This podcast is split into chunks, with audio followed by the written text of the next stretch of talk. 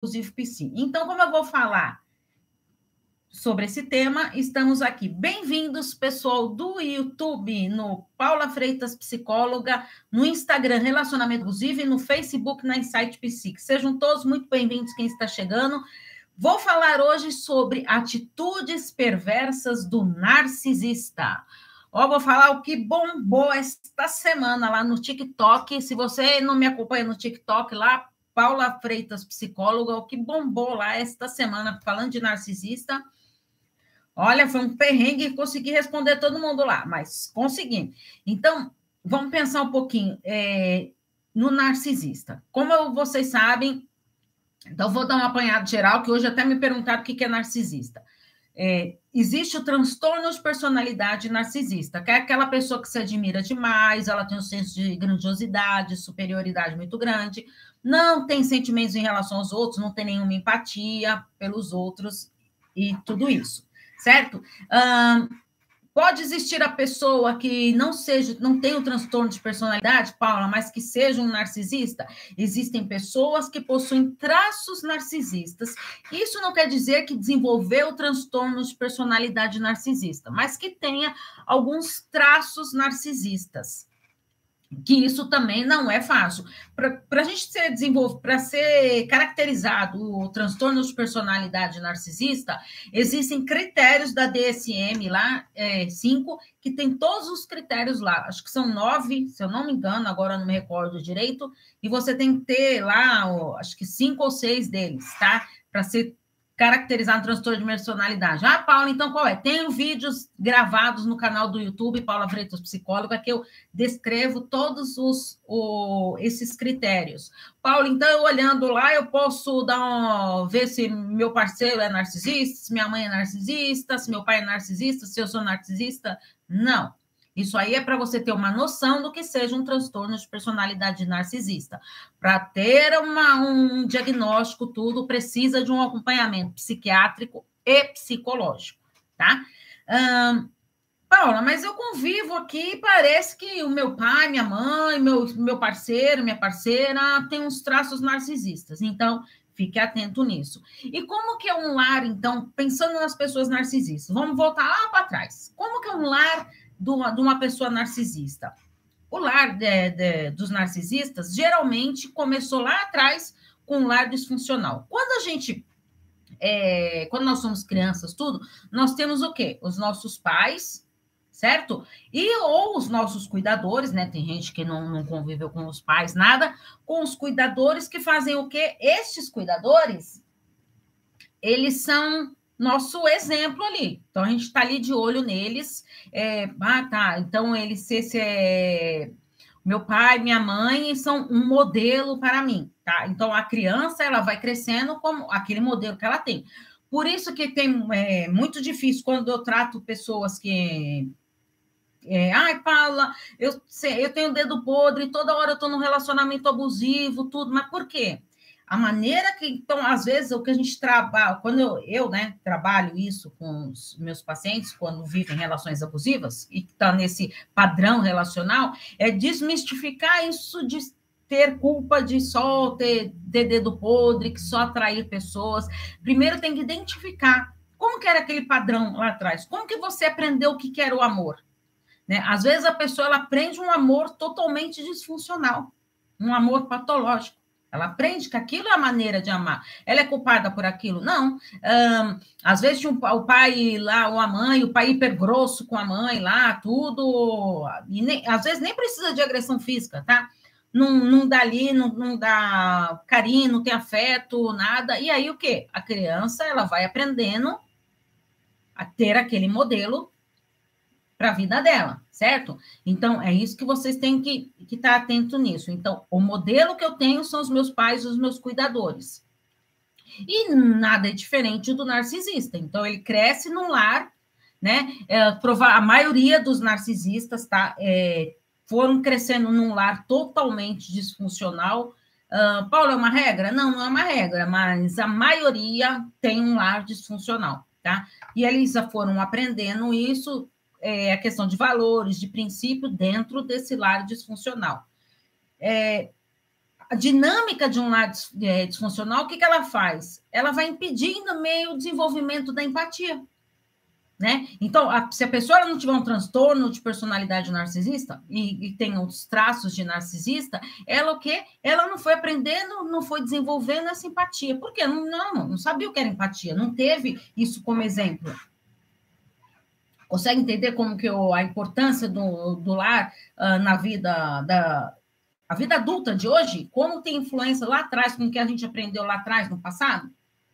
Né? Ah, então, aí, consequentemente, eu não aprendi o que é empatia, não sei o que é isso, então eu vou crescendo sem ter a mínima empatia, sem me preocupar com o outro, me preocupo mais comigo. E aí eu vou desenvolvendo isso e vou trazendo o quê? Trazendo prejuízos psicológicos, além de ser para a pessoa, para quem convive ao redor dela. Então, um lar disfuncional vai trazendo é, prejuízos para os filhos ali. Fora para o casal ali que já está vivendo nesse lar disfuncional, que já está ali ficando complicado, né? E aí o narcisismo, ele pode ser uma maneira de autodefesa contra essa crueldade que foi vivenciada lá na infância. Por tanta escassez, sabe? Não tem um, eu não tive amor, eu não tive reciprocidade, eu não tive empatia, eu não tive nada. Então, a maneira que eu fui aprendendo de amar foi essa né? Então fui, fui crescendo num lar de uma crueldade e que eu fui aprendendo que a maneira de amar é isso. Estou falando isso mais em termos de traços narcisistas, tá?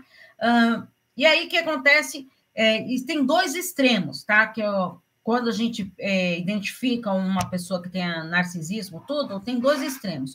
Ou ela foi muito negligenciada, de uma escassez total, uh, lá atrás, na, na infância, pelos cuidadores, pelos pais, ou então uma superproteção radical. Sabe aquela superproteção exacerbada mesmo? Pois isso também contribui para um lar disfuncional, certo?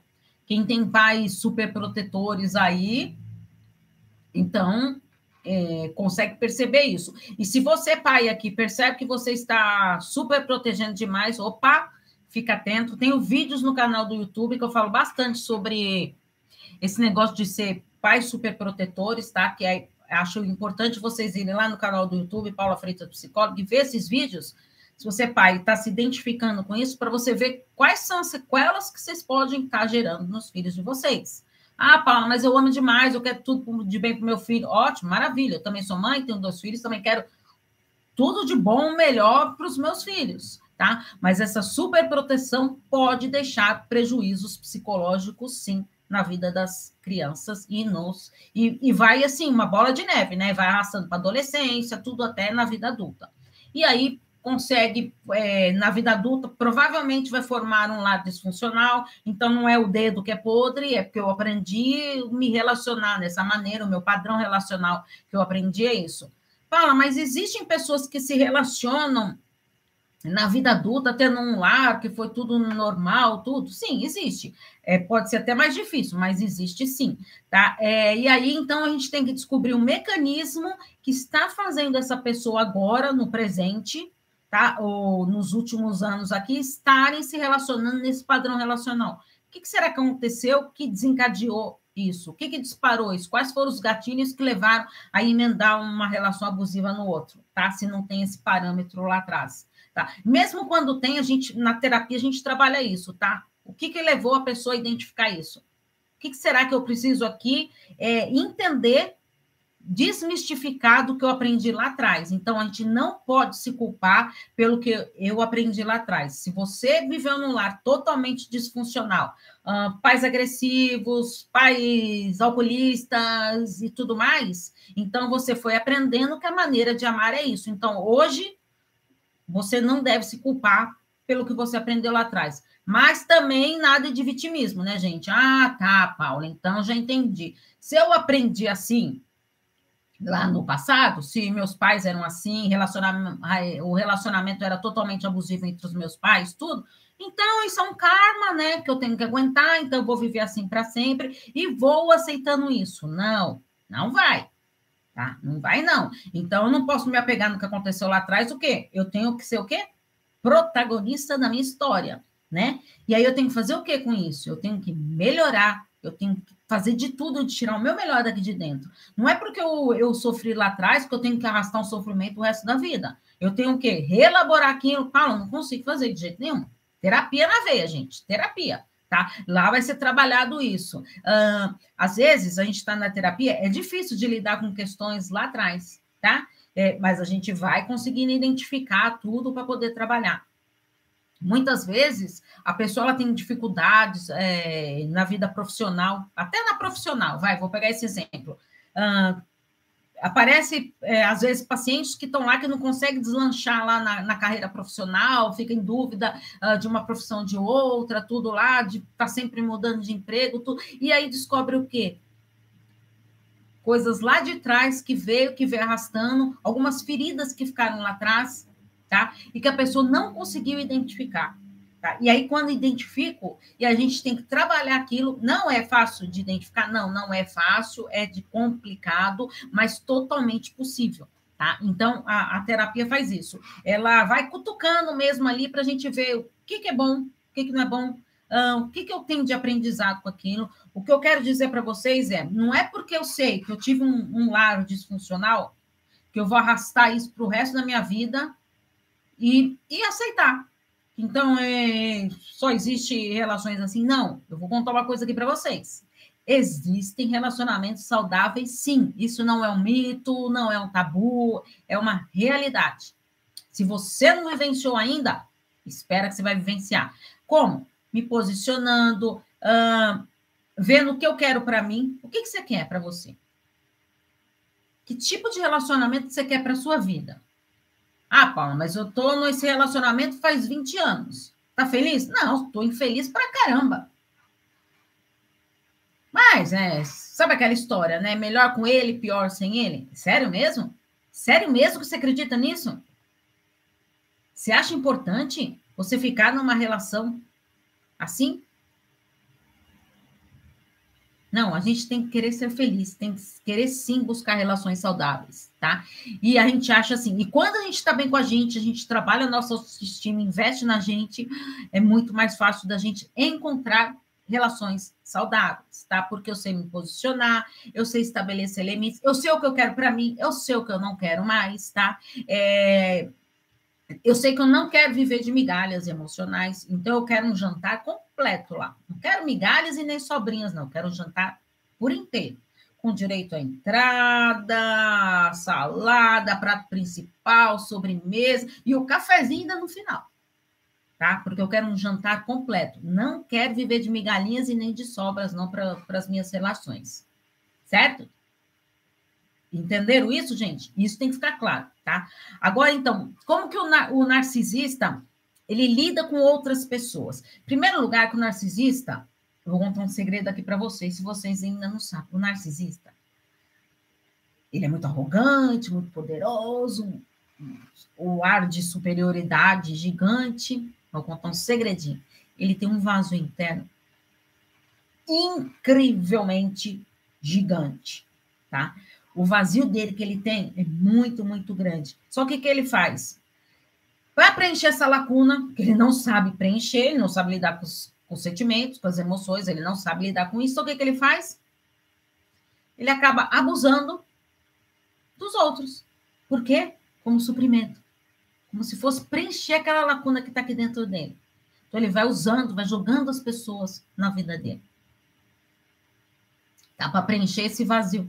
Né? É, quando a, a, tem muita gente que, que vai para terapia lá com baixa autoestima, tudo, e que fala: ai, Paula, é, eu preciso de alguém para preencher esse meu vazio interno aqui. Olha, eu já na hora eu falo: me desculpa, vou contar uma coisa para você.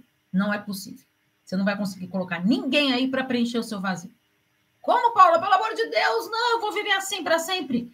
Não, você vai preencher o seu vazio com você mesmo.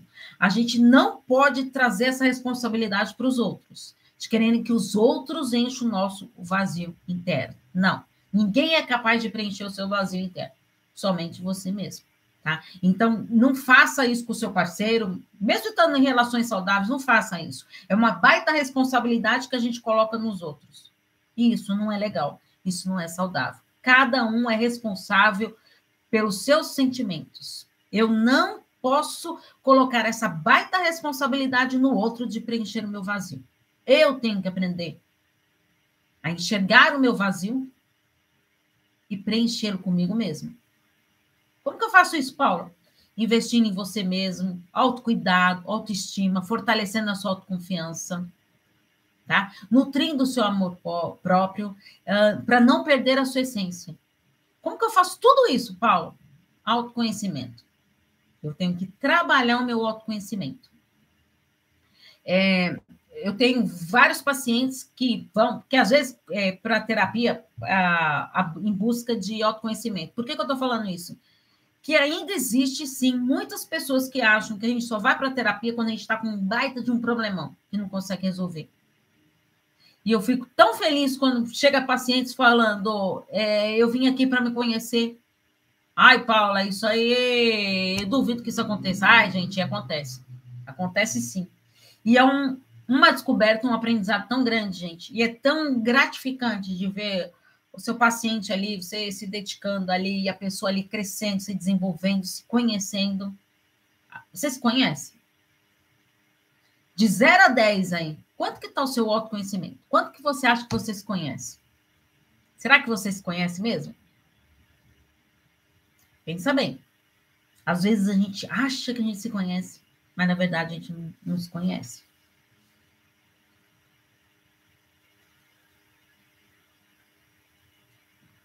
Outro ponto super importante que me perguntaram é, Paula, é, eu devo acusar um narcisista? Se você for acusar um narcisista, você pode se dar mal. Por quê? Lembra? É, ele tem o um senso de superioridade. Tá? Ele é o melhor de todos. Como que você vai acusar? Principalmente falando que ele é um narcisista. Tá? Ele ainda vai reverter esse jogo e vai te colocar como você uma desequilibrada. Você não sabe o que você você não sabe o que está falando, não sabe nem o que é isso.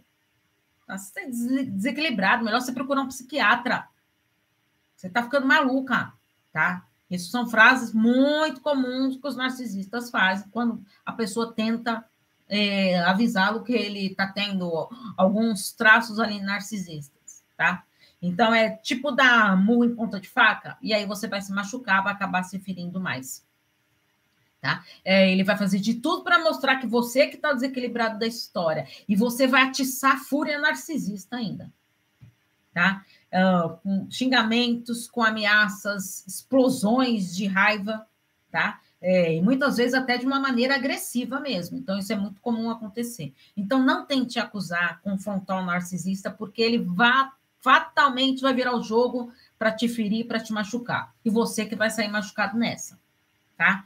Tá, Paula, você falou então do transtorno de personalidade, você também falou, Paula, que tem pessoas que têm só trans, traços narcisistas. E como que eu consigo identificar esses traços? Então, eu, trouxe alguns aqui para vocês ficarem atentos nesses traços, tá? Lembra, gente, não é para dar um diagnóstico para ninguém. Eu estou aqui para clarear as ideias de vocês e tudo mais, tá?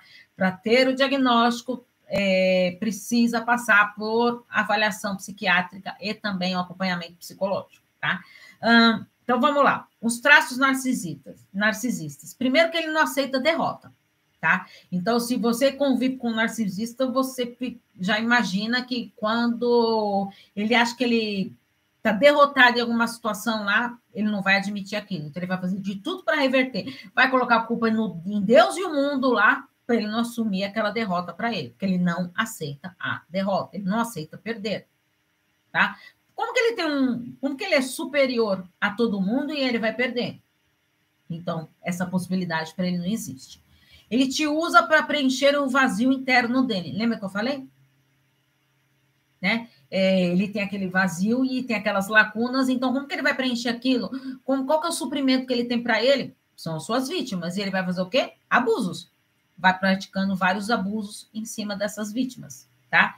Uh, geralmente é com uma vítima só, mas o narcisista, geralmente, ele já tem outras vítimas engatilhadas, tá? Você pode ver que, geralmente, é muito difícil um narcisista ficar sozinho por muito tempo, tá? Ele está sempre engatilhando umas relações na outra. Por quê? Estou procurando novos suprimentos. Por isso que, muitas vezes, ele volta, tá? Ele não achou outro suprimento ali, opa, mas peraí. Lá naquela relação anterior lá que eu tive, lá tem, ainda tem o suprimento, sim. Então, eu vou voltar, vou falar que eu vou melhorar, que não sei mais o quê. Falsas promessas. Lembra? E aí você tá lá, frágil, ainda ama a pessoa e, e aceita, acreditando nessa possível mudança do narcisista, né?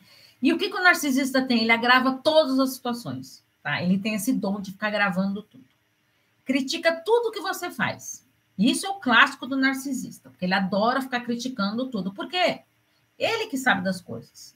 Ele é o único que está certo, ele que sabe fazer. É, é, quando você vai conversar com o narcisista, ele é daquele lá que você começa a falar das coisas, o dele é sempre o melhor. Ele que sabe fazer. Não, você não sabe. E aí, quando você fala lá de, um, de alguma coisa que você conseguiu, que você percebeu, ele sempre tem o palpite dele ali. Meio que para menosprezar as suas conquistas, as suas vitórias. Isso acontece muito, tá? Por isso que e o que acontece? Eu convivo com uma pessoa assim. Olha só quantas coisas desses traços narcisistas. Se eu não estou bem comigo, fatalmente eu vou cair mais ainda. A minha autoestima vai lá para o buraco. Tá? É por isso que as, é, as pessoas com baixa autoestima são mais propensas a entrar em relações abusivas. Não só com narcisista, mas qualquer tipo de relação abusiva. Inclusive de amizades, tá? É, no trabalho. Então, eu acabo me sujeitando a isso. Eu me sinto merecedora, pertencente. Então, eu vou desencadeando isso dentro de mim. Uh, eles transmitem medo. Uh, geralmente, as, as vítimas de narcisistas, elas têm medo. Têm medo de, de ficar junto com ele, da reação dele. Então, você começa a fazer tudo. Ai, não, é...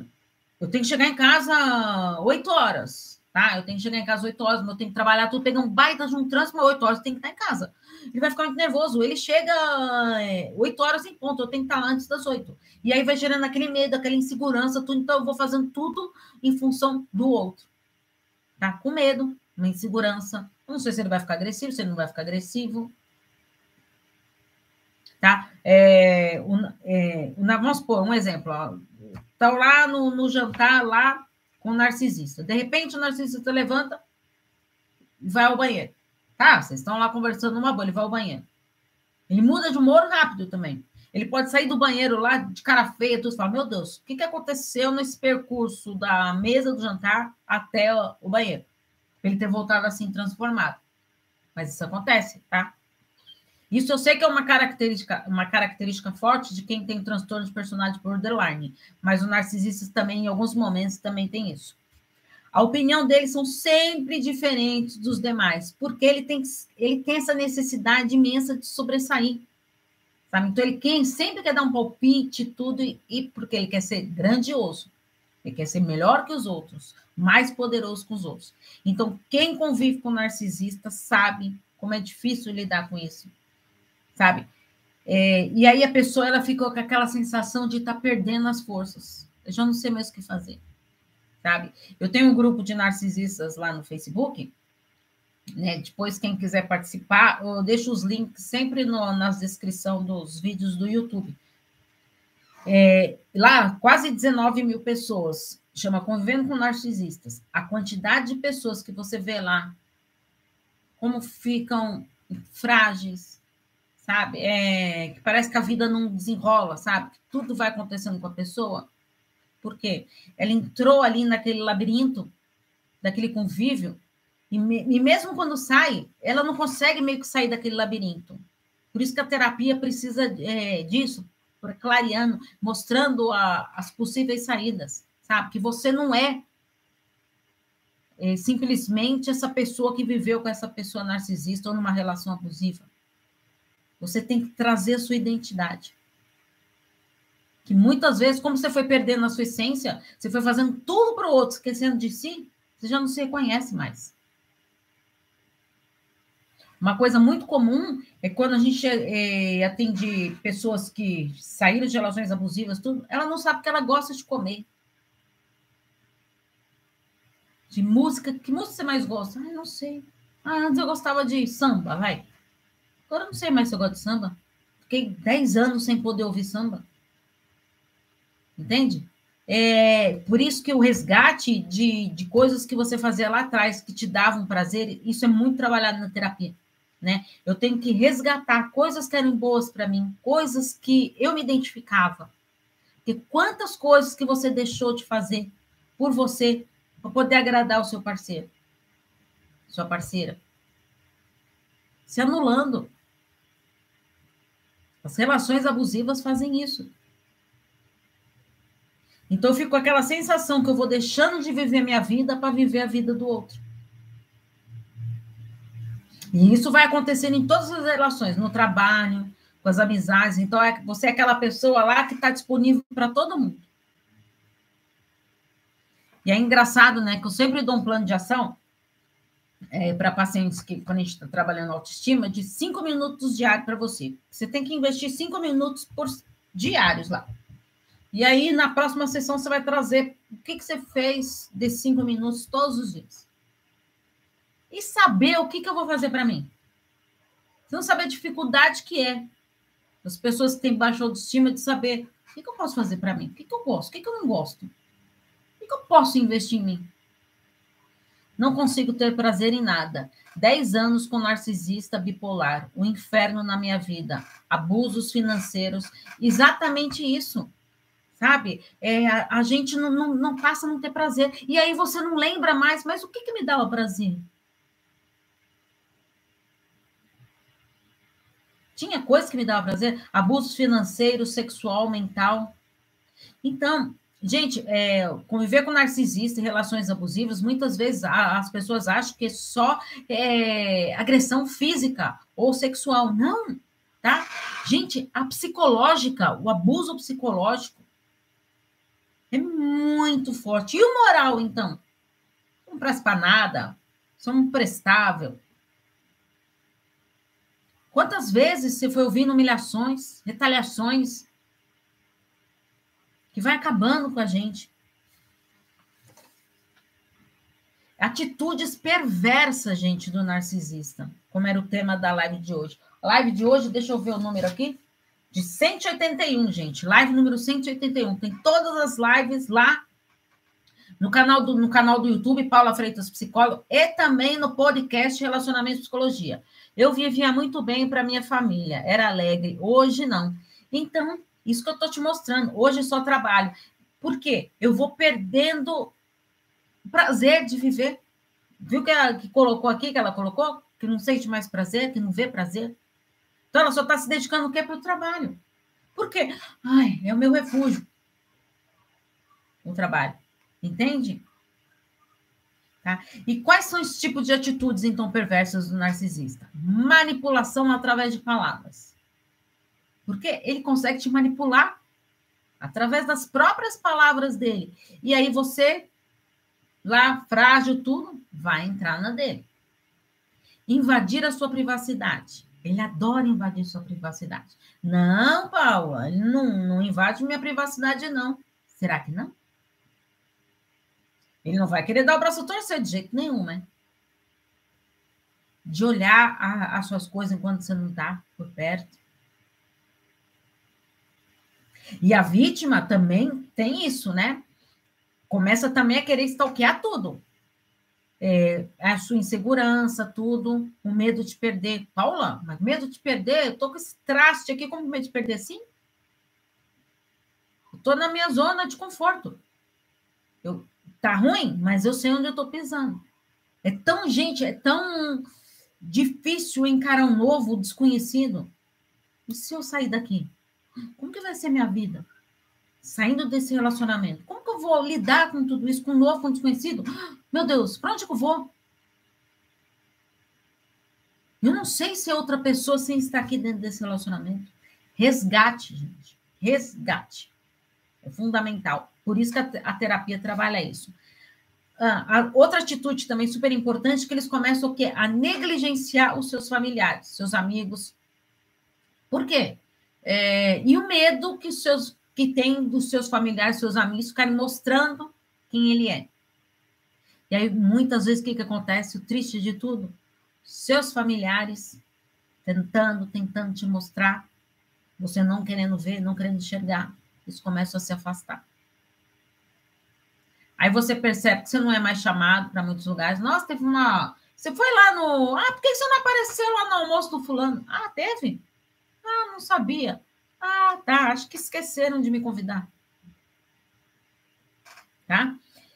Exploram e tiram vantagem para se favorecer. Lembra? O narcisista ele sempre quer se favorecer. Então ele vai explorar e vai tirar vantagem para tudo. Lembra? Usando você como suprimento. Comparar você com o objetivo de menosprezar. Isso sim também é um abuso moral, um abuso psicológico. Ficar menosprezando a pessoa. Prejudicar o seu sucesso pessoal. Lembra? Ele é o bambamã. Ele que tem que ter o sucesso. Gente, eu falo ele, mas pode ser ela também, tá? Eu só generalizando aqui. Então, ele que tem que ser o maioral, lembra o senso de superioridade dele, ninguém pode estar acima dele. Então, ele quer ser o mais sucedido, ele que tem, tem sucesso pessoal, profissional. Por isso que ele fica minando quando você fica feliz com as suas pequenas vitórias lá. Nossa, eu queria emagrecer 20 quilos, essa semana eu tô tão feliz que eu emagreci um ano. Um quilo. Nossa, tá vendo? Você não serve para nada. Um quilo, você conseguiu emagrecer um quilo? O que, é um quilo perto de 20? E aí o que? Você, ó, desmorona. Mentiras constantes. Ixi, Maria, o narcisista adora pequenas mentirinhas aqui e você vai caindo nela. Usa como tática a chantagem emocional. Ele está sempre usando chantagens emocionais e aí você frágil lá e vai entrando na dele. Gaslight, né, gente? Começa a fazer você duvidar da sua própria sanidade. Eu não falei isso para você? Nossa, será que não falou mesmo? Não, gente, mas eu, eu tenho que pensar nisso. Tá? Às vezes, quando a pessoa está nesse processo aí, a gente até orienta a pessoa na terapia lá a gravar algumas conversas. Por quê? Para depois a pessoa ouvir. Meu Deus, eu não estou louca, não falou realmente aquilo. Porque às vezes você começa a duvidar, não, eu acho que eu imaginei. Acho que não falou, não. Sarcasmo, então, né, gente? Que o sarcasmo é o, o master lá deles, né? Ameaças e xingamentos frequentes. Bom, todas essas atitudes, gente, a gente tem que ficar atento. Agora, para terminar a live, eu, eu paro para você fazer uma reflexão. Faça uma auto-reflexão aí que, que eu quero para minha vida? Tá, eu consegui identificar, Paula, que essa relação que eu tô não tá legal. Como que você se vê daqui a um ano? Estando nessa mesma situação? Tem alguma melhora? Não, Paulo. Tende a piorar. E aí você vai querer ficar mais seis meses, mais um ano. O que, que eu posso fazer para mudar isso?